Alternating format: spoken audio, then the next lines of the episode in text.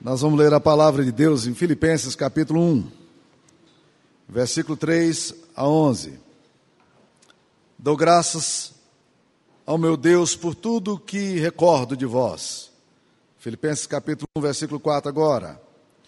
Fazendo sempre com alegria súplicas por todos vós em todas as minhas orações, pela vossa cooperação no evangelho desde o primeiro dia até agora Estou plenamente certo de que aquele que começou boa obra em vós há de completá-la até o dia de Cristo Jesus.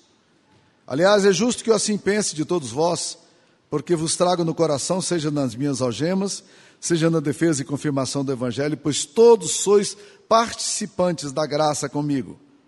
Pois minha testemunha é Deus, da saudade que tenho de todos vós, na terna misericórdia de Cristo Jesus. E também faço essa oração que o vosso amor aumente mais e mais em pleno conhecimento e toda percepção, para aprovardes as coisas excelentes e serdes sinceros e inculpáveis para o dia de Cristo, cheios do fruto de justiça, o qual é mediante Jesus Cristo para a glória e louvor de Deus. Esta é a palavra do Senhor. Versículo 6, o apóstolo Paulo diz: Estou plenamente certo. Estou absolutamente certo. Não tenho dúvida nenhuma então nós precisamos, nessa manhã, refletir um pouquinho sobre isso. Se há uma situação que eu não gosto, é quando a minha esposa, vendo que eu estou insegura, ela pergunta para mim: Você tem certeza disso? E eu digo: Mais ou menos. mais ou menos. Eu não estou certo. E às vezes a gente faz as coisas mesmo não estando certos, mas tendo, tendo algumas convicções de que estamos certos. Mas pode ser que gente não esteja certo. E eu creio, meus queridos irmãos, que esse é um problema muito sério é, para a nossa fé. Nós vivemos época em que não dá muito para ter muita certeza. Você tem muita certeza dos áudios e vídeos que você recebe no seu WhatsApp, que você assiste no Instagram, ou que você ouve no Facebook? Não raras vezes, não raras vezes, e cada vez mais presente, quando alguém me manda uma notícia, uma informação, um vídeo que eu assisti, e eu olho aquele negócio, eu vou lá e digo: isso é fake news ou não? Ninguém tem certeza. Se você pega um determinado segmento social e político, ele vai te dizer uma coisa. E, e tem um problema de câmara de ecos, né, que diz que se você tem uma intenção de ficar ouvindo um determinado linha de pensamento, você só vai ouvir notícias sobre aquela linha de pensamento. Isso está lá nos logaritmos do Google, do Facebook, que já identificam o que você gosta de ouvir, para te dar a notícia que você quer, para te manter preso lá. Se você é de esquerda, você vai começar a ouvir só notícias de esquerda. Se você é da direita, você vai ouvir só. É a câmara de ecos, meu irmão. Você não tem certeza muito da ciência. Ou, ou você tem toda absoluta certeza quando você ouve um médico que aquele médico está dizendo toda a verdade. Dependendo da linha de pensamento dele, ele vai te dizer um ponto de vista. Você ouviu outro e vai ouvir outro ponto de vista. E a gente começa a ter incerteza, e essa incerteza começa a, a ir em direções complexas, porque ela vai na nossa vida espiritual. Algum tempo atrás eu recebi a visita de uma mulher da igreja que estava com dúvidas sobre a questão de se devia ter sexo ou antes do casamento. Ela, tinha, ela, ela sabia que não deveria, mas eh, todo mundo está falando o contrário. Todos os meus amigos e as minhas amigas dizem uma coisa, e agora de repente eu tenho. Como é que é esse negócio? E, né? Você tem certeza? E aí, quando você pergunta, você tem certeza, você se sente como? Quando alguém te pergunta se tem certeza, você se sente como eu me sinto quando a minha mulher me pergunta, você tem certeza? Nós vivemos uma época de incertezas. E essas incertezas, elas são complicadas porque elas descem para o coração e de repente você ouve a palavra de Deus e você diz: é, será que realmente eu posso crer nisso aqui? E aí você fica com aquela sensação: se Deus não disse o que, o que teria dito, por que, que Deus não disse o que teria de dizer? Se isso não é palavra de Deus, então o que é palavra de Deus? Se isso não é autoritativa, se isso não é inerrante, se isso não é suficiente, o que, que é autoridade para nós? Naquilo que a gente vai crer, naquilo que a gente vai fazer. Como é que a gente procede? Eu queria dizer, trabalhar exatamente, meus queridos irmãos, aqui, numa afirmação de Paulo que ele diz: Estou plenamente certo.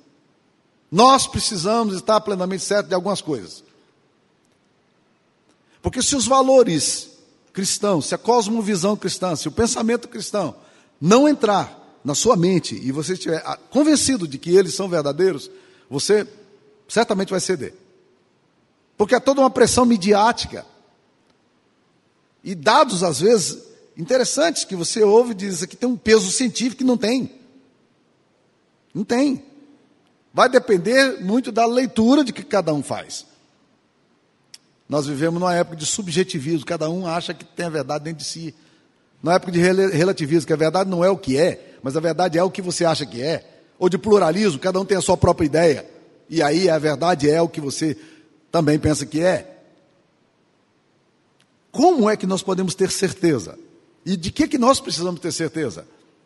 O apóstolo Paulo está dizendo aqui: estou plenamente certo.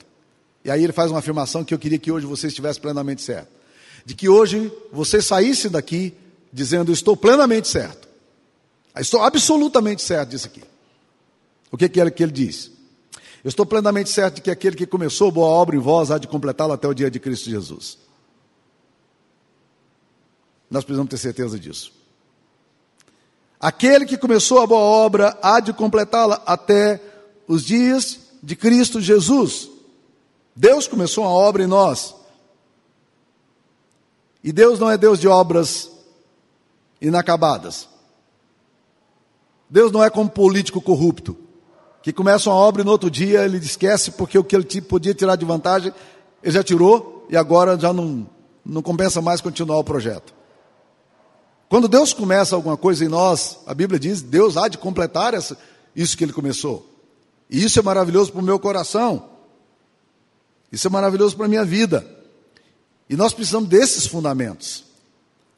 Eu estava uma vez com um presbítero, vendo os meninos da igreja, os meninos e as meninas brincando de vôlei. E eu acho admirável quando alguém toca na bola de vôlei e, pare, e, e, e toca com leveza parece que só encosta na bola e a bola vai embora, ela sobe. Por que, que eu acho tão admirável? Porque quando eu vou jogar, toda vez que a bola desce, ela vai quebrar todos os meus dedos.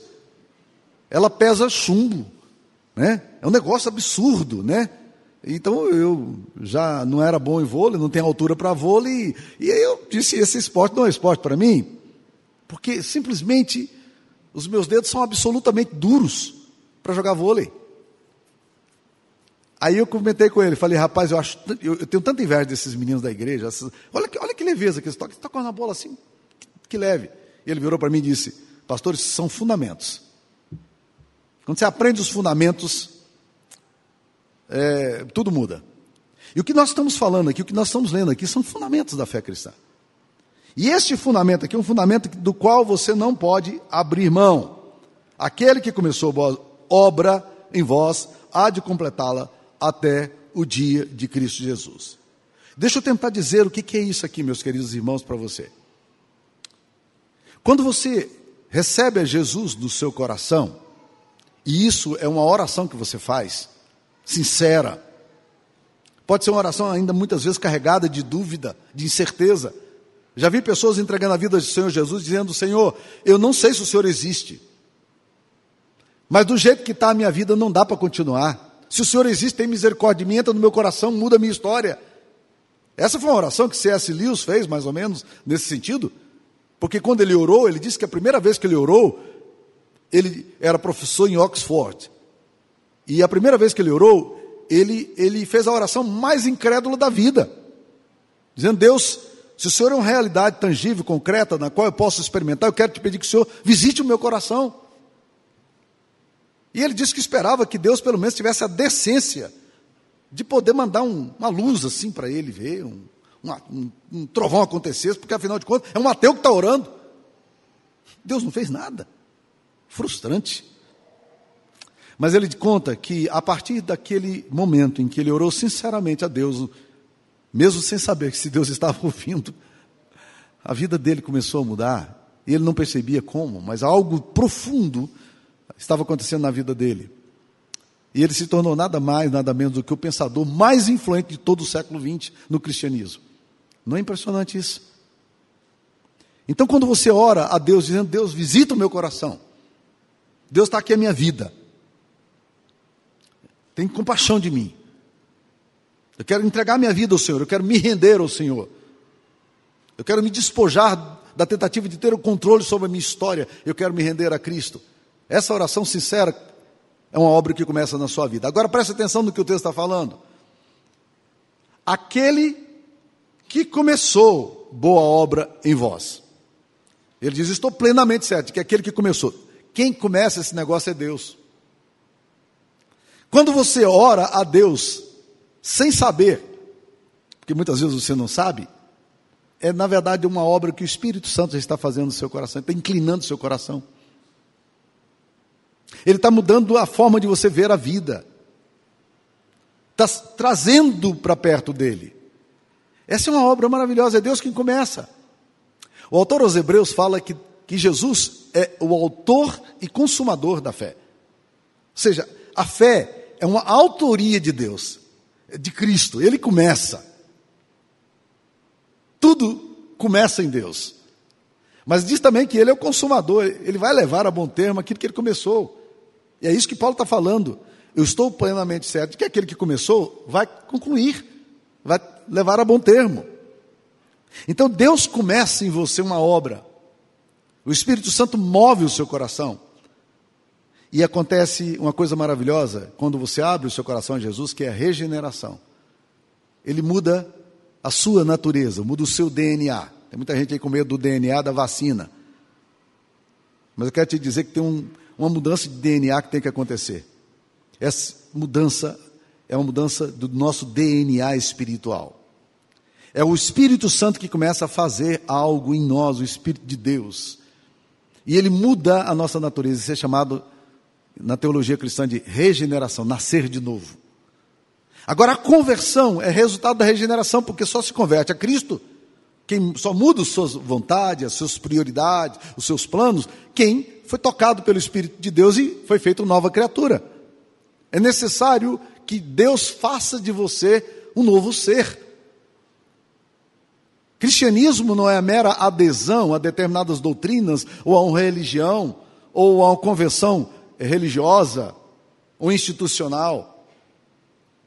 Nós não estamos interessados que você se transforme num presbiteriano, mas nós estamos muito interessados que o Espírito de Deus faça em você uma mudança de convicções, de valores, de cosmovisão. E é isso que Deus quer fazer em nós. E o apóstolo Paulo está dizendo: Eu estou certo de que aquele que começou há de completar, porque quem nos salva é Jesus. Quem muda a nossa natureza é o Espírito de Deus. Isso é obra dele, e ele é quem faz. Ele começou alguma coisa em nós. Mas o texto diz também que aquele que começou há de concluí-la. Então isso significa o seguinte: que Deus começou, mas Deus precisa terminar. Alguma coisa precisa continuar acontecendo em nós. Já começou, mas precisa continuar acontecendo. Eu gosto muito de uma frase que diz o seguinte: Seja paciente comigo, Deus ainda não me completou. E certa vez eu usei essa frase aqui na igreja, dizendo que todo cristão devia ter na testa escrito essa frase: Seja paciente comigo, Deus ainda não me completou. Eu estou no processo, algo está acontecendo na minha vida. E um dia eu chego na casa de Dona Olinta, Olinta Lisboa, que foi membro da nossa comunidade há muitos anos atrás, já falecida, mulher muito querida, de um espírito maravilhoso, até os 94 anos de idade, era uma festa visitar a Dona Olinta, porque a Dona Olinta, a gente chegava na casa dela, ela começava a fazer piada com você, e quando você ia embora, ela estava continuando fazendo piada, era o tempo todo fazendo brincadeiras, era, era maravilhoso. E aí eu chego lá na casa da Dona Olinta, olha na porta da, do quarto dela, está escrito: Seja paciente comigo, Deus ainda não me completou. Reverendo Samuel Vieira.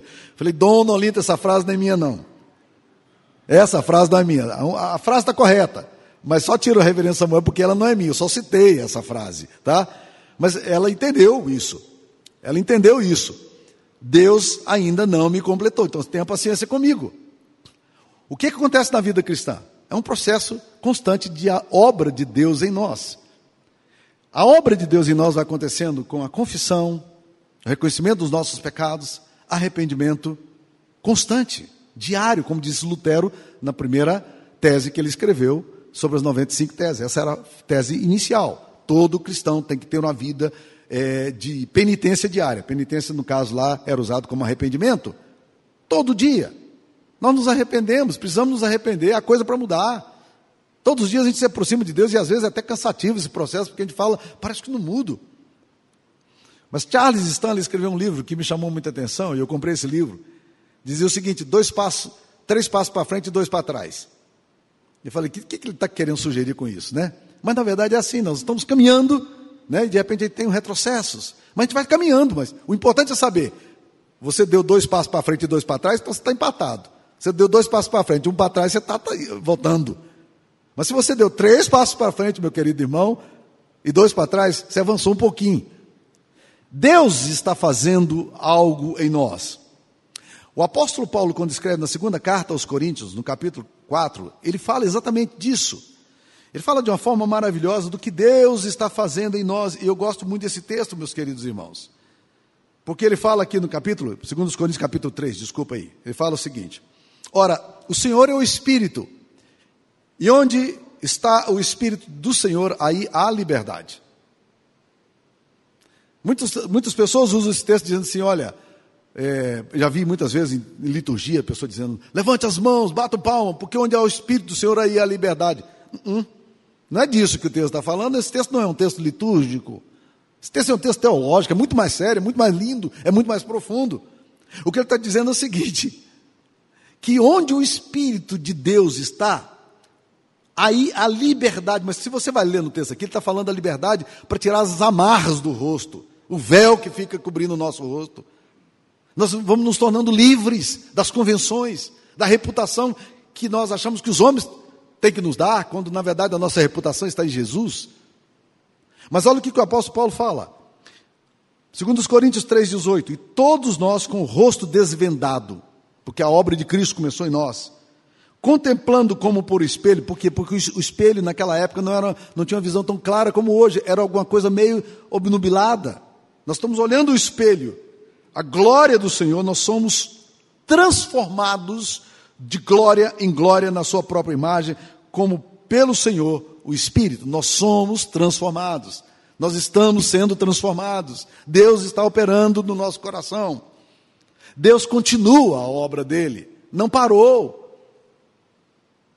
Não é a conversão só o importante. Há muita coisa para fazer, por quê?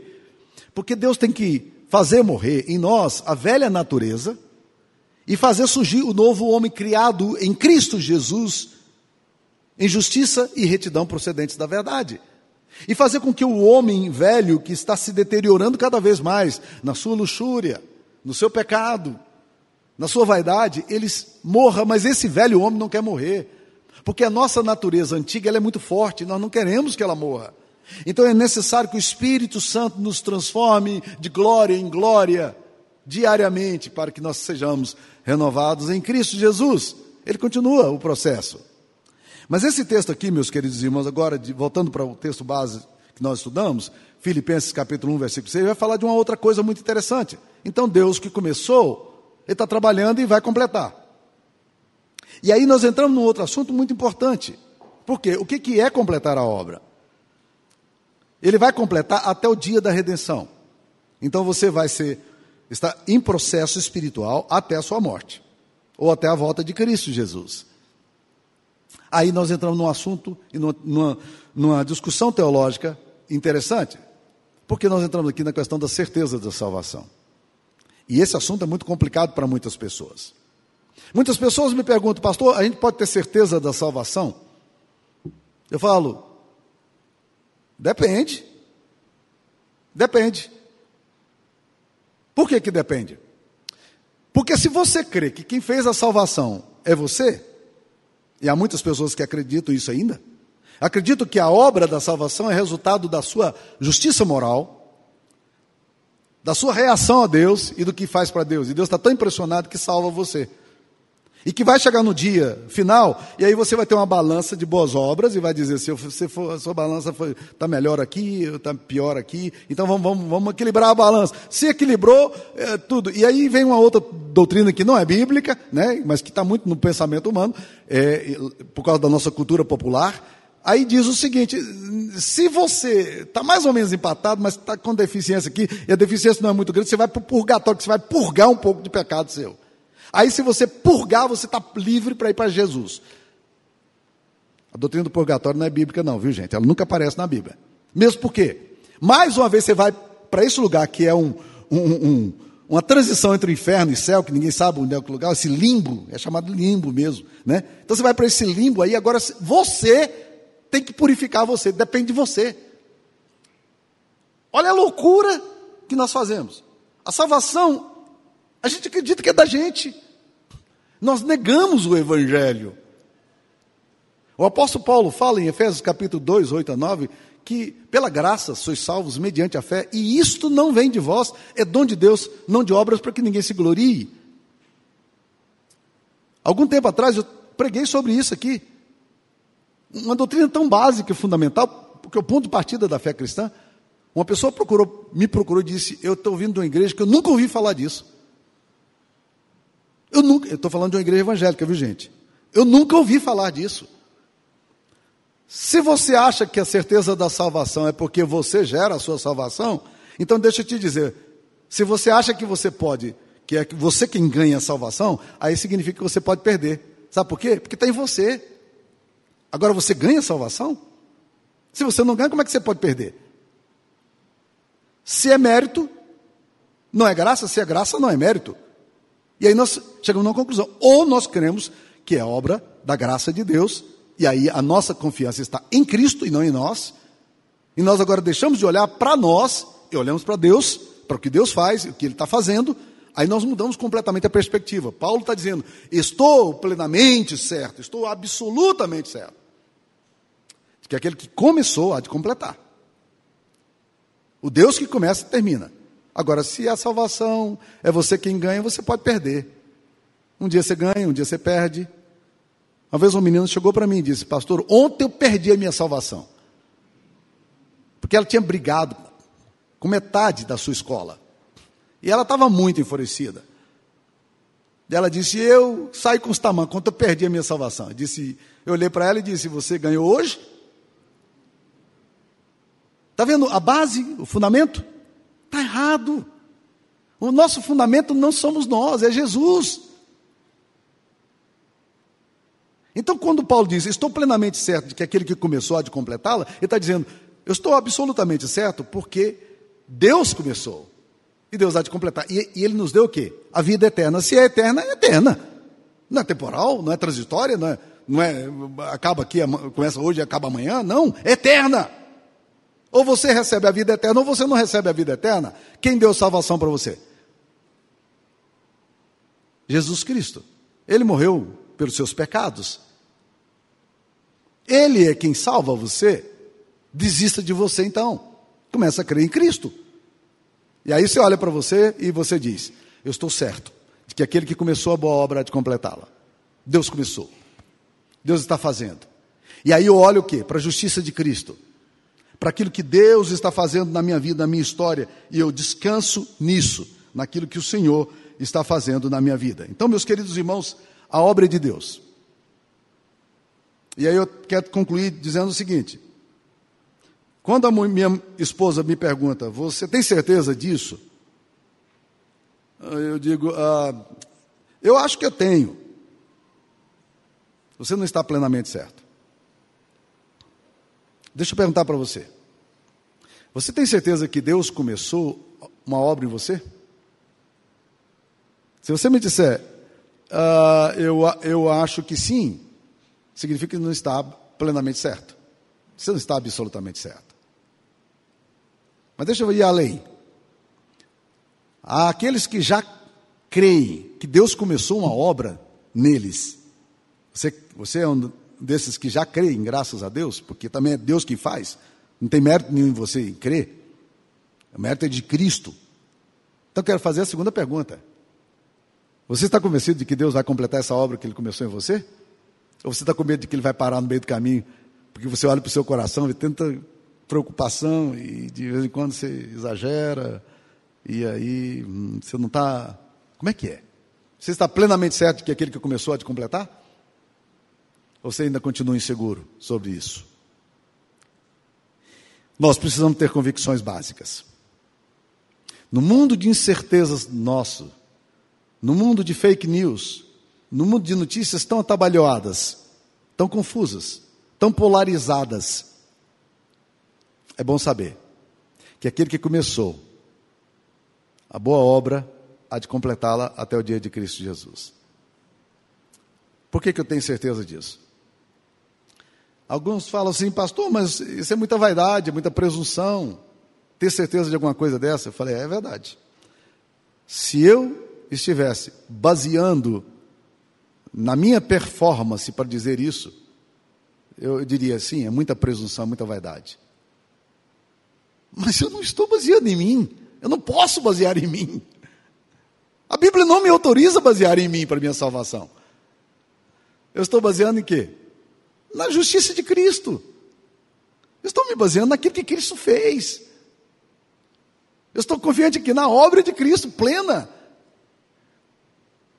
Ele me resgatou. Ele me alcançou. Ele fez a obra em mim.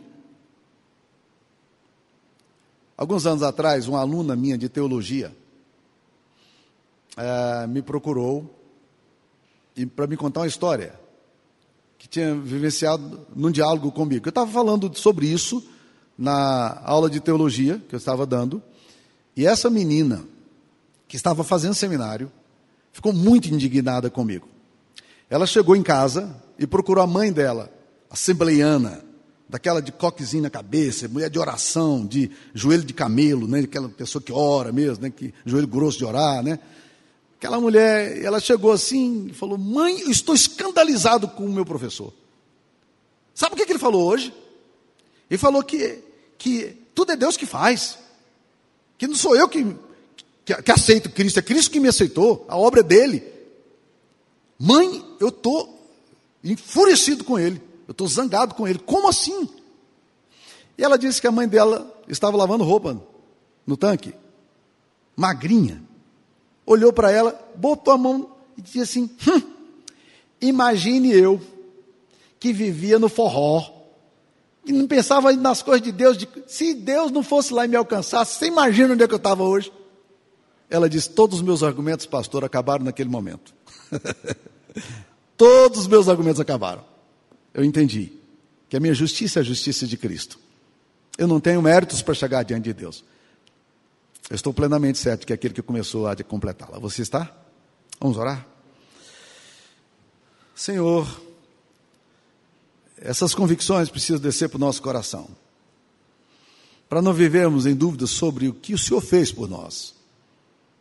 Nem termos insegurança em relação ao que o Senhor fará Obrigado a Deus pelas convicções santas do Evangelho, da palavra tua. Aplica essa verdade em nosso coração nessa manhã, em nome de Jesus.